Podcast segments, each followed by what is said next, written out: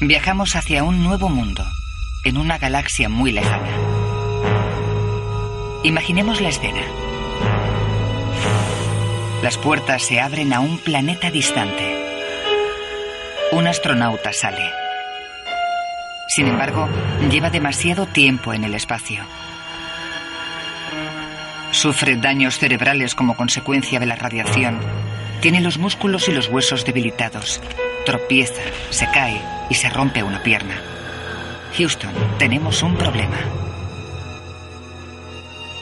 Si los viajes espaciales afectan tanto a nuestros cuerpos, ¿alcanzaremos alguna vez las estrellas?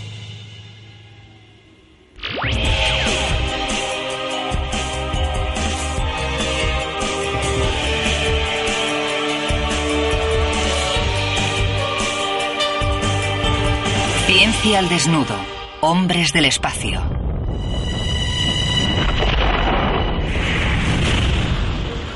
Nuestros días en la Tierra están contados. En el futuro, el Sol, fuente de vida, nos absorberá a todos. Ahora mismo no somos más que patos de feria en una galería de tiro. Un asteroide puede impactar con la Tierra en cualquier momento. Mientras, empiezan a sentirse las consecuencias del calentamiento global. Llegarán sequías. Los polos se derretirán. El nivel del mar subirá y nos ahogaremos. Puede que la única opción sea salir de aquí y buscar nuestro nuevo hogar en las estrellas. Llegar a donde ningún humano ha llegado jamás. Fundar una nueva colonia en un planeta en otro sistema solar. Le invitamos a viajar con nosotros, si se atreve.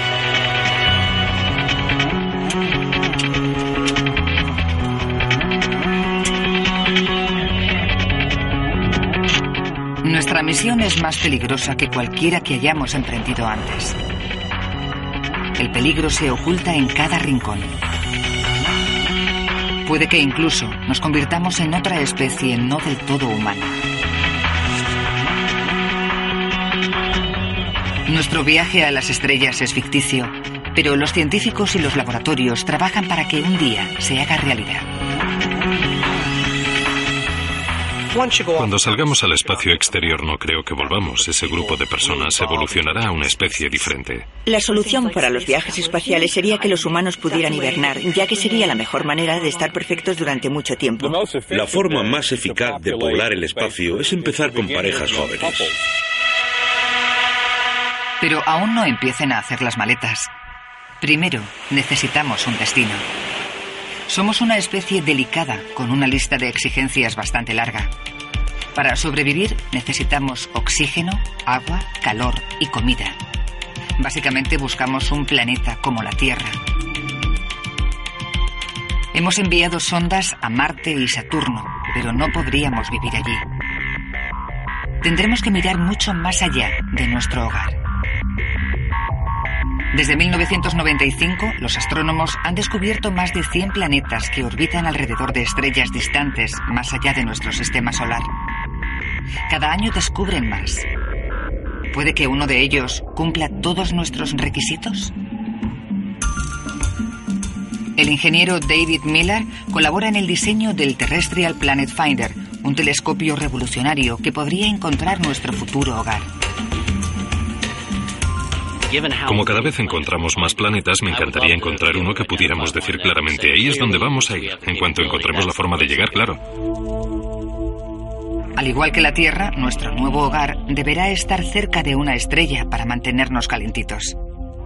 Pero tan cerca del Sol que jamás lograremos verlo. El Planet Finder de Miller inhibe la luz de las estrellas y nos muestra los planetas ocultos. Una vez que el telescopio gigante encuentra un planeta, detecta oxígeno y otros gases. Puede incluso detectar si el planeta tiene agua.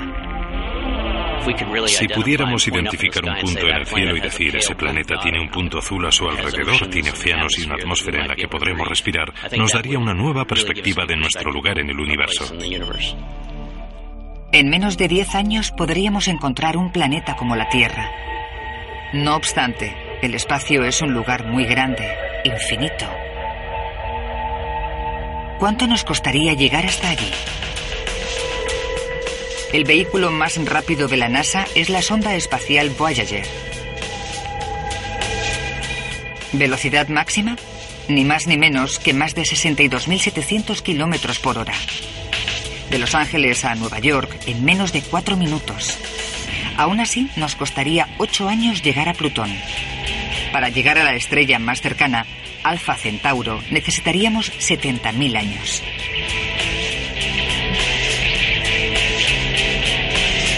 Para llegar a la Tierra 2 necesitamos algo mucho más rápido.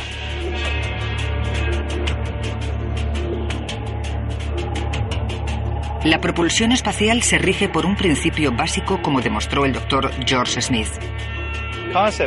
Ilustraré el concepto mediante el uso de un globo. Si llenamos la nave de propergol, con la ignición se produce la propulsión. Los cohetes pueden llevarnos a nuestro destino. De hecho, llegan a alcanzar los 40.000 kilómetros por hora que hacen falta para romper la barrera de la gravedad de la Tierra.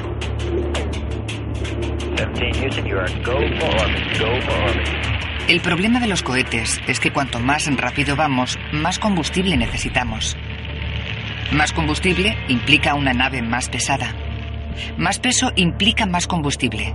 Es el caso clásico de la pescadilla que se muerde la cola. Tal vez podríamos construir la nave lejos de la gravedad de la Tierra, de la misma manera que construyeron la Estación Espacial Internacional. Una vez en el espacio, requiere una energía mínima para acelerar. Como un pack de jockey en el hielo, un pequeño empujoncito nos enviaría a kilómetros de distancia. Así que olvidémonos de cohetes. Tenemos que buscar algo ligero y eficaz. Tomemos como ejemplo el Deep Space One de la NASA, lanzado en 1998. Superaba los 50.000 kilómetros por hora y funcionaba gracias a un motor de iones superpotente. Podemos olvidarnos de los combustibles químicos porque este motor expulsa gases con carga eléctrica para autopropulsarse. Sin embargo, hasta los motores de iones necesitan combustible. ¿Sería posible construir un motor que no necesitase propergol alguno? Imaginaos unas velas del tamaño de un campo de fútbol. Una vela solar. La luz del sol rebota en el aluminio y le da un pequeño empujón. Acelerará cada vez más hasta alcanzar los 160.000 kilómetros por hora. No es un sueño. La NASA está probando las velas solares a pequeña escala. Las velas solares pueden recorrer grandes distancias, pero la velocidad sigue siendo un problema. Las velas solares son las mejores candidatas para explorar las regiones más allá del sistema solar, pero aún estamos hablando de miles de años de viaje. Sigue siendo demasiado para nuestro viaje. Sin embargo, hay otra idea que ronda por ahí, la antimateria. Es un concepto que solo los físicos saben explicar, como Michio Kaku. Cualquiera que haya visto Star Trek se pregunta, ¿por qué no podemos construir motores antimateria como los de la nave Enterprise? Simplemente porque la antimateria no existe como tal. De hecho, solo se crea de forma natural en colisiones a alta velocidad, como las que se producen en las erupciones solares. Es una partícula de materia normal con su carga eléctrica invertida. De manera que cuando la antimateria se encuentra con más antimateria, las consecuencias son dramáticas. La aniquilación total, la liberación de una gran cantidad de energía. Si tuviera una cucharadita de antimateria, tendría en la mano la cantidad equivalente a 100 bombas de hidrógeno. Así que imaginaos lo eficaz que sería un motor de antimateria.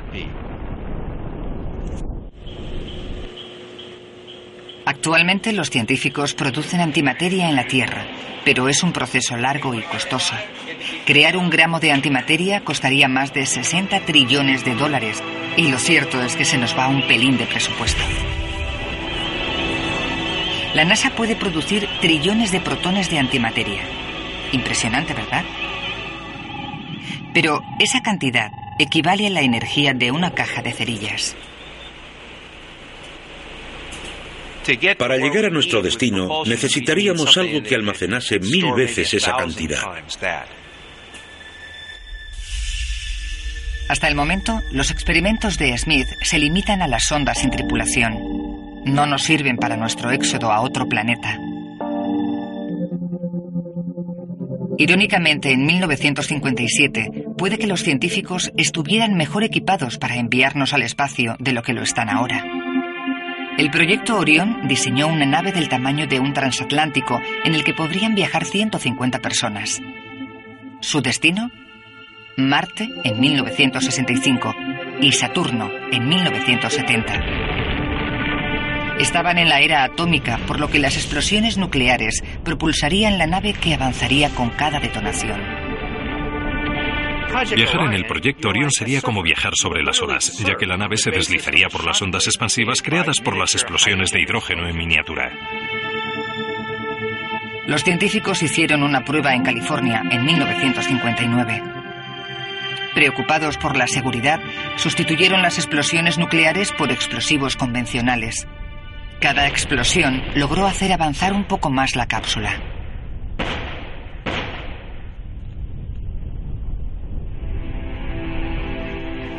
Sin embargo, las dudas y las preocupaciones por la salud de la tripulación no tardaron en llegar, ya que temían que perdieran la vida o sufrieran daños por la radiación de las explosiones nucleares.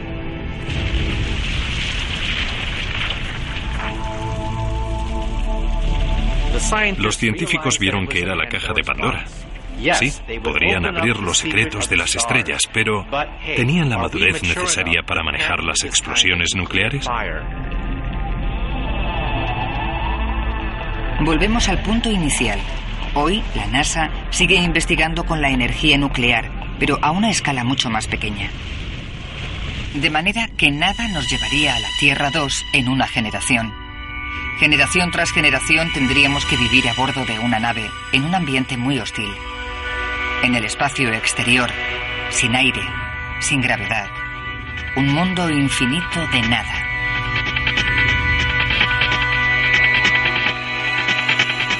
Lograríamos sobrevivir a este viaje. Nuestra misión espacial imaginaria sale de la Tierra en busca de un nuevo hogar en las estrellas. Hemos encontrado el planeta adecuado. Ahora solo tenemos que llegar hasta allí. Mientras nos abrochamos los cinturones para el despegue, nos preguntamos, ¿sobreviviremos al viaje?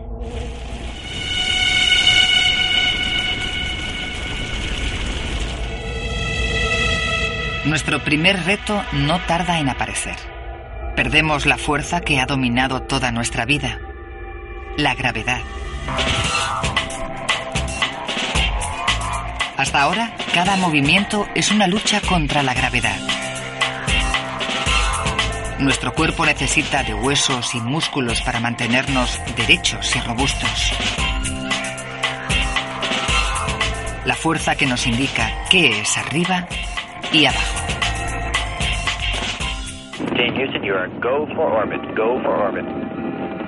A punto de orbitar, llegamos a la gravedad cero. Flotando en el aire, la vida en el espacio parece sencilla. Pero sin gravedad, somos como peces fuera del agua. Nuestra recién hallada fuerza no es más que una ilusión. Los músculos pierden su función. En 1983, para analizar los efectos de la falta de gravedad, el doctor Norm Zagar se embarcó en la nave espacial US. Descubrió una alteración en su anatomía. Sus músculos habían encogido. Perdí el 20% de la masa muscular de la pantorrilla y el 10% del muslo. El corazón es un músculo, por lo que también debió sufrir cierta debilitación. La ausencia de gravedad debilita nuestros músculos y debilita la fuerza de los huesos, porque los huesos dejan de crecer en gravedad cero.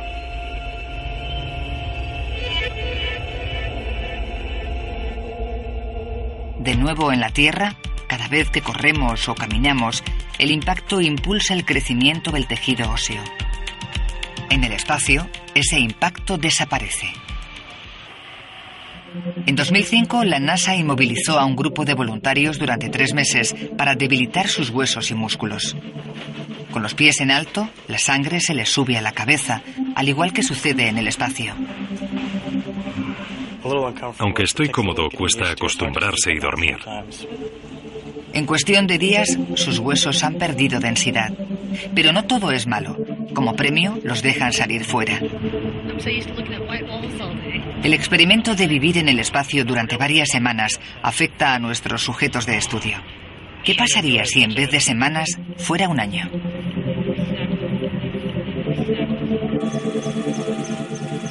Algunos astronautas rusos han pasado largas temporadas en el espacio. A su regreso a la Tierra, habían perdido la fuerza para soportar la gravedad.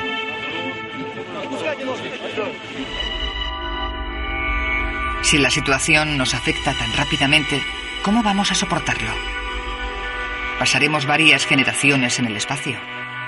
Si las predicciones actuales son correctas, al cabo de un año de viaje, la pierna de un joven astronauta podría haber perdido el 15% de densidad ósea.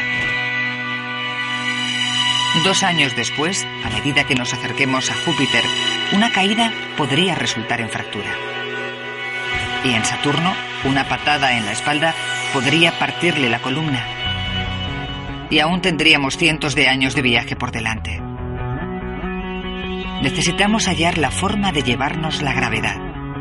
En el MIT, el doctor Larry Young piensa que ha encontrado la forma de lograrlo. ¿Por qué no intentamos sustituir la gravedad? ¿Por qué no intentamos encontrar la forma de evitar el problema en vez de buscar la forma de reparar los daños? ¿Su respuesta? Utilizar un centrifugador. Los centrifugadores crean su propia fuerza, no es la gravedad, sino la resistencia a esa fuerza la que estimula el crecimiento de los huesos. Pero el centrifugador tendría que ser portátil. El equipo de Young ha construido uno que encaja perfectamente en nuestra nave espacial. No viviremos allí, pero será como ir al gimnasio. Así que aquí estoy, a un nivel comparable a la gravedad. Es muy cómodo. Se siente una ligera brisa por los pies. Al principio marea, pero con solo una hora fortalece los huesos en el espacio. Es una sensación curiosa, porque lo que sientes es que todo el mundo te da vueltas. Sin embargo, sigue habiendo un problema, el peso. Necesitamos algo más ligero. Prepárense para entrar en la bicicleta centrífuga. Uno de los estudiantes de Young ha inventado una bicicleta con centrifugador. Al girar en círculos se autopropulsa, por lo que no hay necesidad de un motor pesado. Además, te ayuda a ejercitar los músculos. De momento hemos encontrado la forma de superar los efectos inmediatos de la gravedad cero pero nuestro viaje durará siglos. Generaciones enteras tendrán que adaptarse a trabajar, descansar y jugar en ambientes ajenos a los terrestres. Por otra parte, está la cuestión de qué le pasará a los primeros embriones que se desarrollen sin gravedad.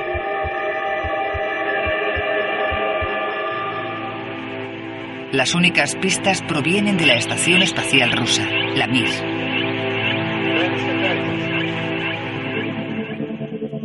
Era un arca de Noé en miniatura, un laboratorio móvil donde plantas y animales eran expuestos a la gravedad cero.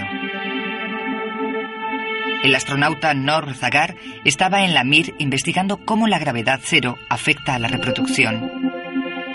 Ante los riesgos de llevar una mujer embarazada al espacio, realizó su estudio con huevos de codorniz. La idea era ver si las aves se desarrollaban normalmente en condiciones de ingravidez. Ninguno de los huevos llegó a abrirse. Fue un hallazgo preocupante. ¿Acaso las criaturas no natas necesitan de la gravedad para desarrollarse? Es un gran problema para nuestro viaje de largo recorrido. ¿Cómo podemos cortar el cordón umbilical con la Tierra si tenemos que volver a casa para dar a luz? Es la pesadilla de todos los padres. puede que nuestros bebés no se desarrollen con normalidad. En la Universidad de Indiana, Jeffrey Alberts afirma que la gravedad es esencial para el desarrollo de los embriones. Nos ayuda a desarrollar el sentido del equilibrio. Si Albert lo logra, en breve, la Estación Espacial Internacional estará llena de ratas. Aunque no somos ratas grandes, guardamos muchas similitudes que son una fuente valiosa de información. Nuestro oído interno o sistema vestibular es similar al de nuestros peludos amiguitos. Como un nivel de los que usan los carpinteros, el oído interno utiliza la gravedad para ayudar al cerebro a saber qué es arriba y qué es abajo. Albert demuestra su importancia con el baño de una rata. Tenemos una cría de dos días. Podemos hacerle una pregunta muy sencilla. ¿Sabes distinguir arriba de abajo? ¿Puedes indicar la dirección de la gravedad en nuestro mundo? Si la colocamos en una posición algo incómoda. El animal no sufre durante el experimento.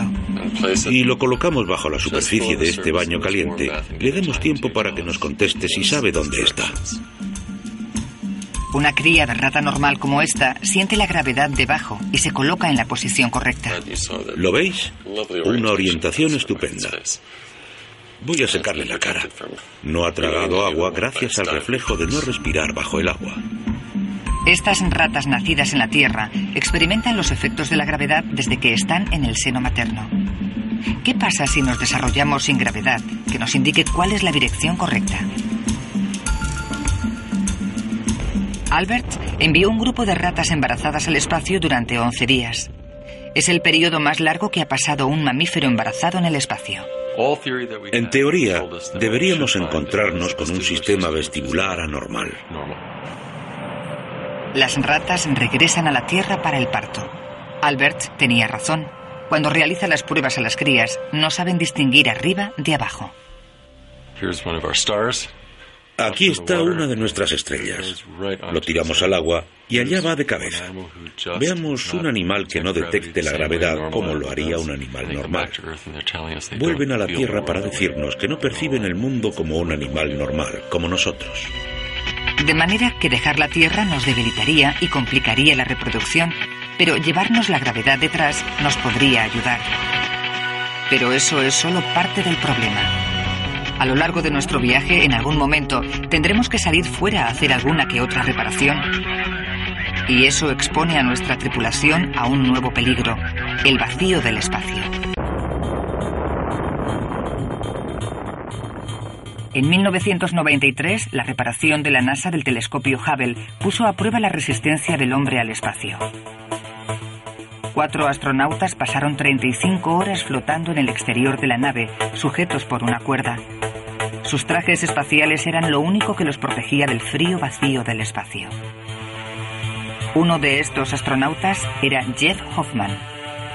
Actualmente es profesor en el MIT y se ha pasado más de 1.200 horas en el espacio en sus cinco misiones.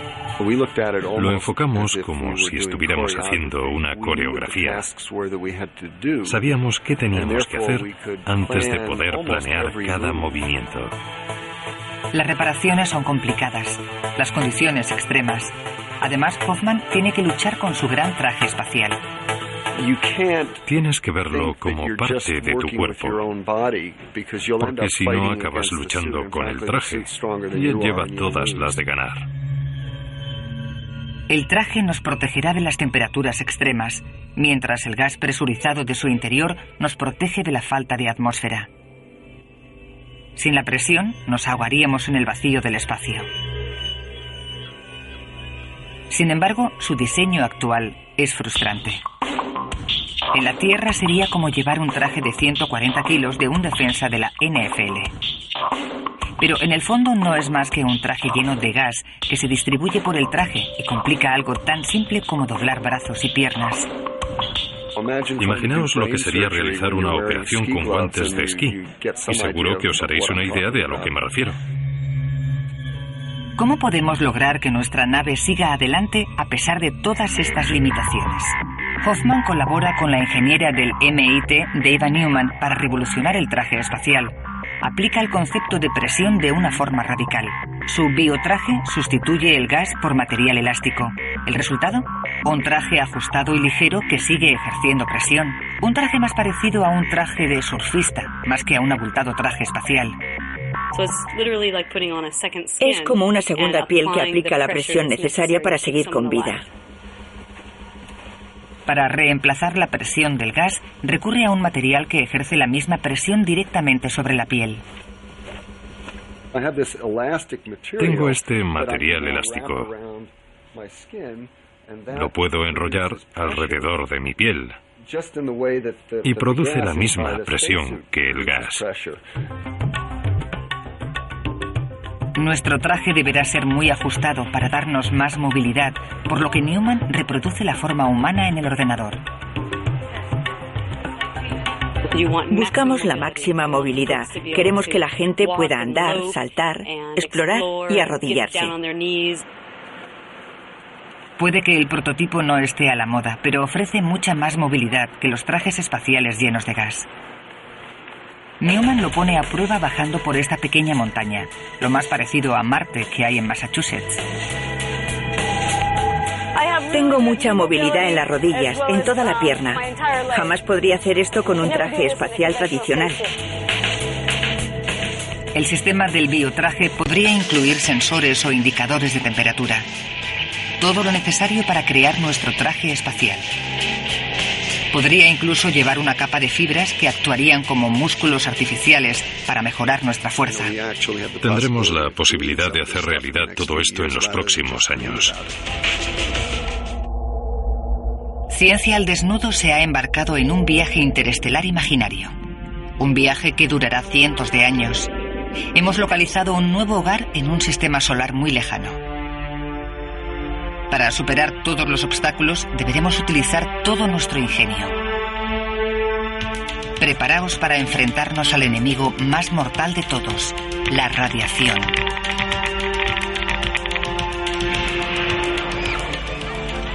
De vuelta a casa, disfrutamos de la luz y el calor del sol, pero de vez en cuando el sol se enfada.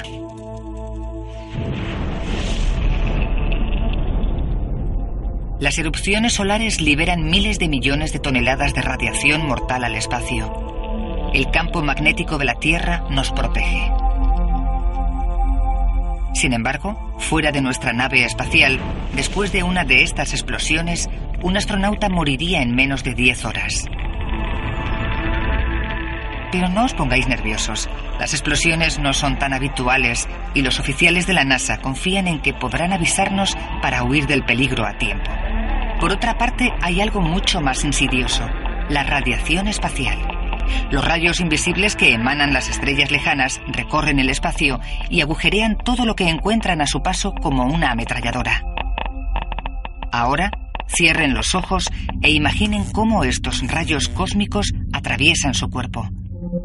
Eso es exactamente lo que les pasó a los astronautas del Apolo 11 en 1969. Desde su cápsula espacial ven imágenes sorprendentes. La silueta de la Tierra suspendida en el espacio. La cara oculta de la Luna. Y extraños flashes de luz que atraviesan sus ojos. De nuevo en la Tierra, la tripulación informa de estos flashes al control de la misión. La NASA se pone en contacto inmediatamente con el físico Lawrence Pinsky para que los investigue. También vi unos rayos de luz que envolvían la nave, en la parte exterior. En algunos casos dijeron que parecían rayos en las nubes, en otros momentos parecían estrellas, puntos o relámpagos. Una vez la historia sale a la luz, otros astronautas afirman haber visto estos destellos también. Los astronautas se mostraban reacios a informar de cualquier cosa que pudiera significar que lo retiraban de la misión. Estar en el espacio y ver flashes de luz no es algo de lo que quisieran hablar, y menos aún ser el primero en decir, veo luces. Pinsky sospechó que los flashes podían ser dañinos, pero no realizará una prueba hasta la tercera misión del Apolo 16, tres años más tarde. Les pide a los astronautas que se cubran los ojos e informen de los flashes de luz. Pinsky descubre que lo que ven no son flashes de luz, sino radiación cósmica. Cada rayo que alcanza la retina engaña al cerebro y le hace creer que es luz. La radiación no parece tener un efecto inmediato. Más tarde, la NASA descubrió que uno de cada seis astronautas sufrían de cataratas, una proporción más alta que la de la Tierra. Se enfrentan a tener visión borrosa o incluso ceguera. Por lo tanto, la radiación cósmica es dañina. A medida que nos adentramos en el espacio, nos arriesgamos a sufrir cataratas, incluso cáncer. Es decir, si la radiación afecta a nuestros ojos, ¿qué no le hará al cerebro?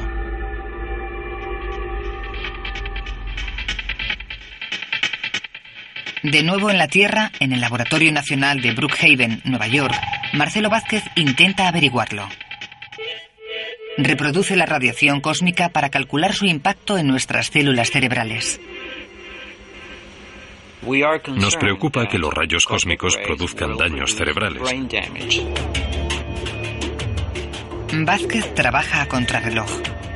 Tiene hasta 2010 para resolver el problema o la NASA cancelará todos los viajes espaciales de larga distancia.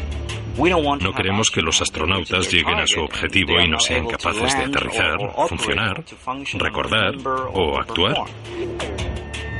Vázquez experimenta con células madre, por lo que tiene que darse prisa.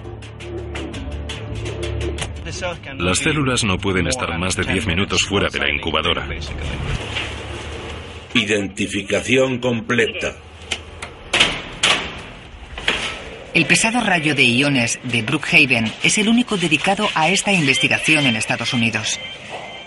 La radiación cósmica viaja a más de 250.000 kilómetros por segundo, casi a la velocidad de la luz. Vázquez dispara el rayo a través de las células. La primera indicación de que los rayos cósmicos matan los cultivos de las células cerebrales es algo bastante preocupante. Si un solo disparo mata células cerebrales, nuestra nave necesitará mucha protección. El material del escudo tendrá que ser ligero. Así que Vázquez prueba una muestra de plástico de polietileno para ver si bloquea los rayos cósmicos. El escudo demuestra ser parcialmente efectivo, pero gran parte de la radiación atraviesa la nave y llega a las células. ¿Existe alguna forma de reparar el daño? Vázquez va por delante de nosotros. Está probando enzimas diseñadas especialmente para que puedan viajar por nuestro cuerpo y bloquear la radiación. Los astronautas podrían tomarse pastillas con enzimas durante sus misiones de larga duración. Vázquez espera encontrar la forma de reducir el riesgo de la radiación a niveles normales.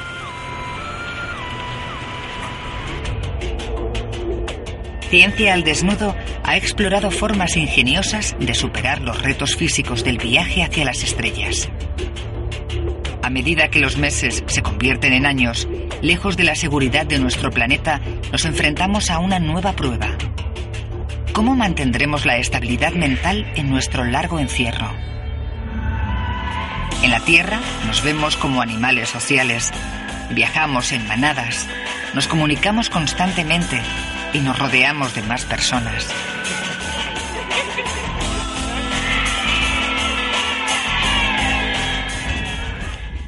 Imaginemos los horrores de vivir en el espacio las 24 horas del día, año tras año, confinados en una nave, rodeados de personas de las que no puedes escapar.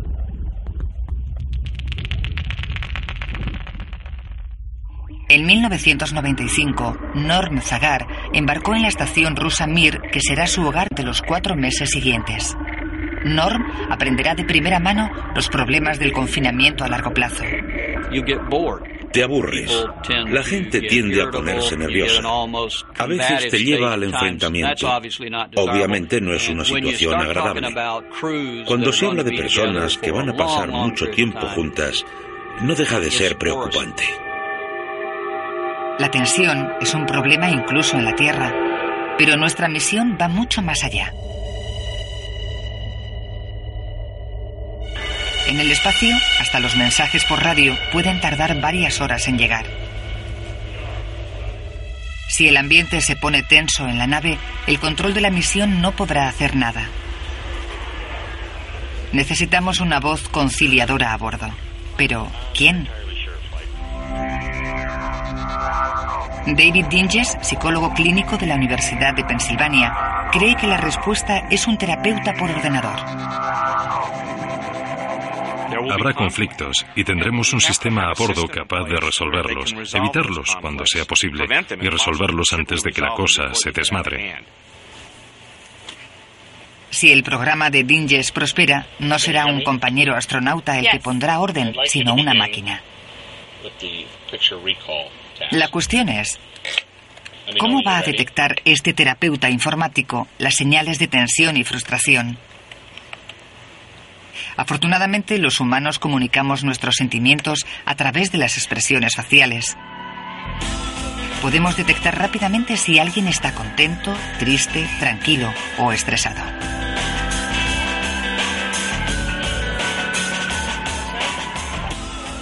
Dinges ha creado un programa de ordenador que hace lo mismo. Prueba su programa de reconocimiento con una estudiante.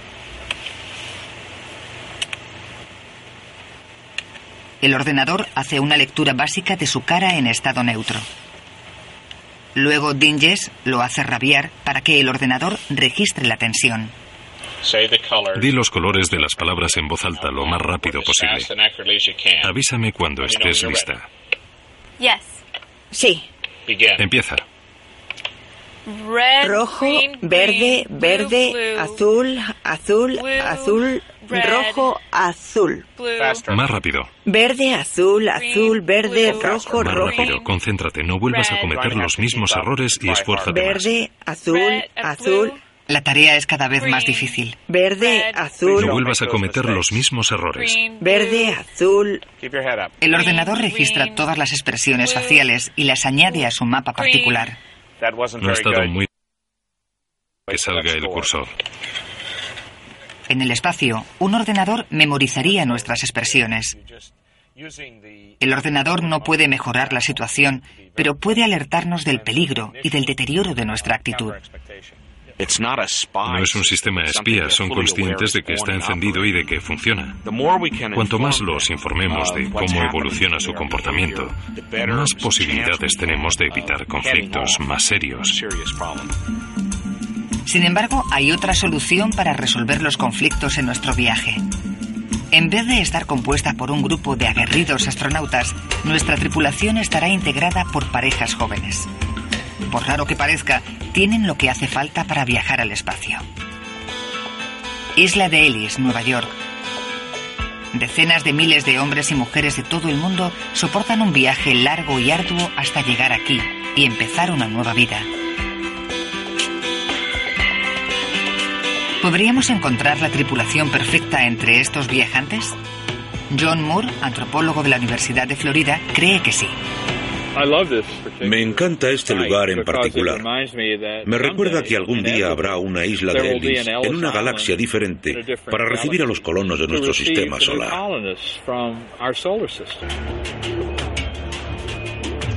Según Moore, los viajeros del espacio serían unidades familiares. La jerarquía de la familia crea un orden natural que nos ayuda con nuestras dificultades. Estar con personas que conocemos y nos quieren hace más fácil resolver conflictos.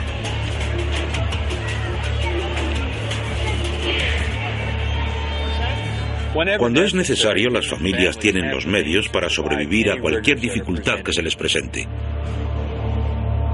Moore propone a la NASA que diseñe un perfil para una futura colonia espacial. Primero, estudia grupos que han sobrevivido en aislamiento. Luego, calcula cuántas parejas tendrían que sobrevivir 200 años sin recurrir a la endogamia. Me sorprendió saber que con la fertilidad y los matrimonios no harían falta más de 100 personas. Así que necesitamos 50 parejas jóvenes sin hijos para empezar nuestro viaje. Podrían procrear a bordo para formar una nueva población. La historia del mundo consiste en diferentes personas que se unen, forman una tribu desconocida y logran tener éxito. Y eso es lo que intentamos hacer. Así que suponiendo que hemos aprendido a reproducirnos en gravedad cero, la solución de Moore podría funcionar, al menos durante 200 años. Creo que es inevitable pensar que en cuestión de siglos vamos a tener que hacerle pequeños retoques al cuerpo humano.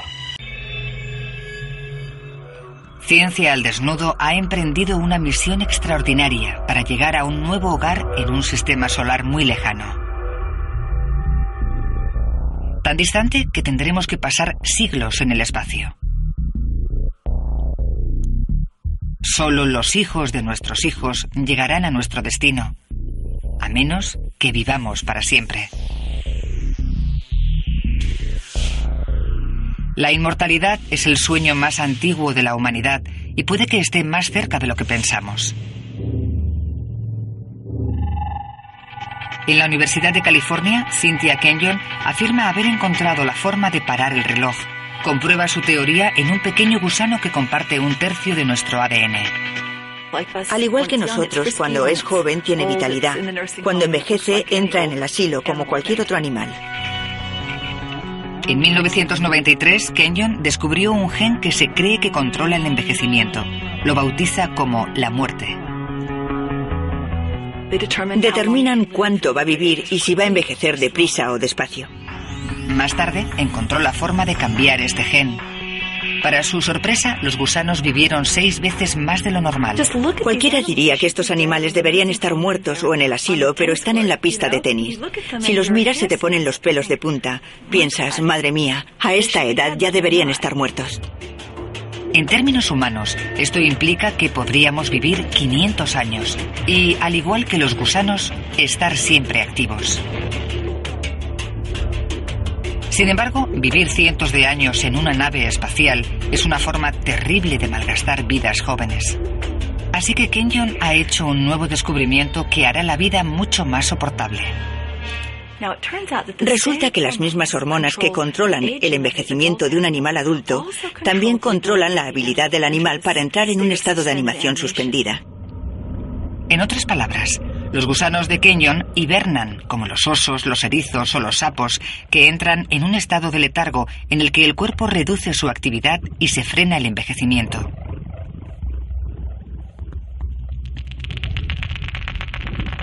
Si pudiéramos encontrar la forma de hibernar, nuestro viaje a las estrellas sería una realidad, porque una tripulación aletargada necesitaría muchos menos recursos. Pero, ¿es ciencia ficción o realidad?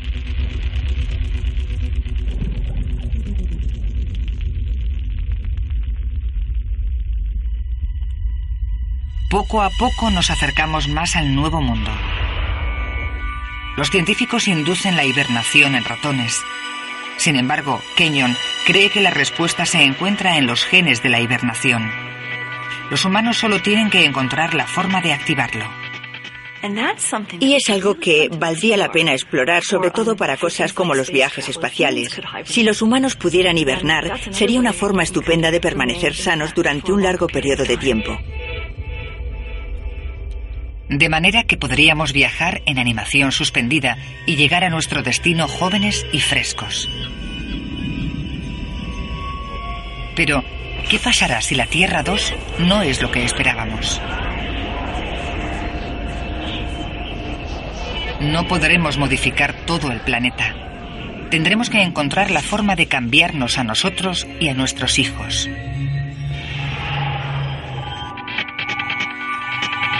En la Universidad de Princeton, el doctor Lee Silver es el fundador de una escuela de genética que intenta alterar el ADN de los embriones. Es cuestión de buscar un ambiente e imaginar qué podríamos cambiar en nuestros hijos para que se adaptasen a ese mundo de forma más eficaz. Parece que todos los problemas de nuestro viaje se podrían resolver antes de que nuestros hijos nacieran si lográsemos alterar sus genes. La manipulación genética no es ciencia ficción. Es algo que ya se está practicando en todo el mundo con animales. En junio de 1997, los científicos aislaron el gen de la medusa que hace que brillen en la oscuridad. Luego lo inyectaron en embriones de ratones. ¿El resultado? Ratones fluorescentes. Pero bueno, puede que no tengamos ninguna necesidad de brillar en la oscuridad. Sin embargo, Silver cree que dado que compartimos ADN con muchas otras especies, podemos extraer los genes de otras criaturas y utilizarlas para mejorar a nuestros hijos.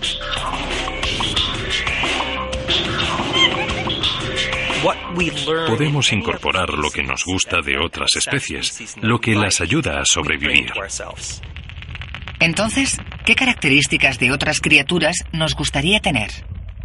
Hay genes que nos protegerían de la radiación, pero no creo que nos gustase mucho. Proviene de la humilde cucaracha, que tiene el gen que buscamos. Podemos utilizar nuestro conocimiento para entender cómo funcionan los genes de las cucarachas y alterarnos para que las proteínas que las protegen de la radiación sean mucho más efectivas. Por ahora, se trata de cambiar nuestra química, no de convertirnos en una cucaracha gigante. Sin embargo, los futuros humanos podrían tener huesos más fuertes para soportar la gravedad cero o pulmones más eficaces para sobrevivir con menos oxígeno. Lo bueno de modificar los genes de un niño es que los cambios son para bien. De manera que para salvaguardar la raza humana y vivir en un mundo extraño, ¿Tendremos que alterarnos más allá hasta perder nuestra identidad? Cada grupo de personas que vaya a un planeta diferente se convertirá en una especie distinta.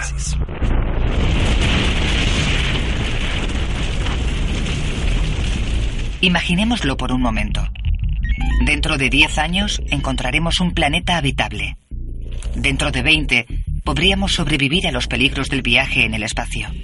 En 50 podríamos alterarnos genéticamente para adaptarnos a nuestro nuevo hogar. Esperemos que cuando los hijos de nuestros hijos lleguen a la Tierra 2 aún se parezcan en algo a nosotros y la humanidad tal y como la conocemos siga existiendo.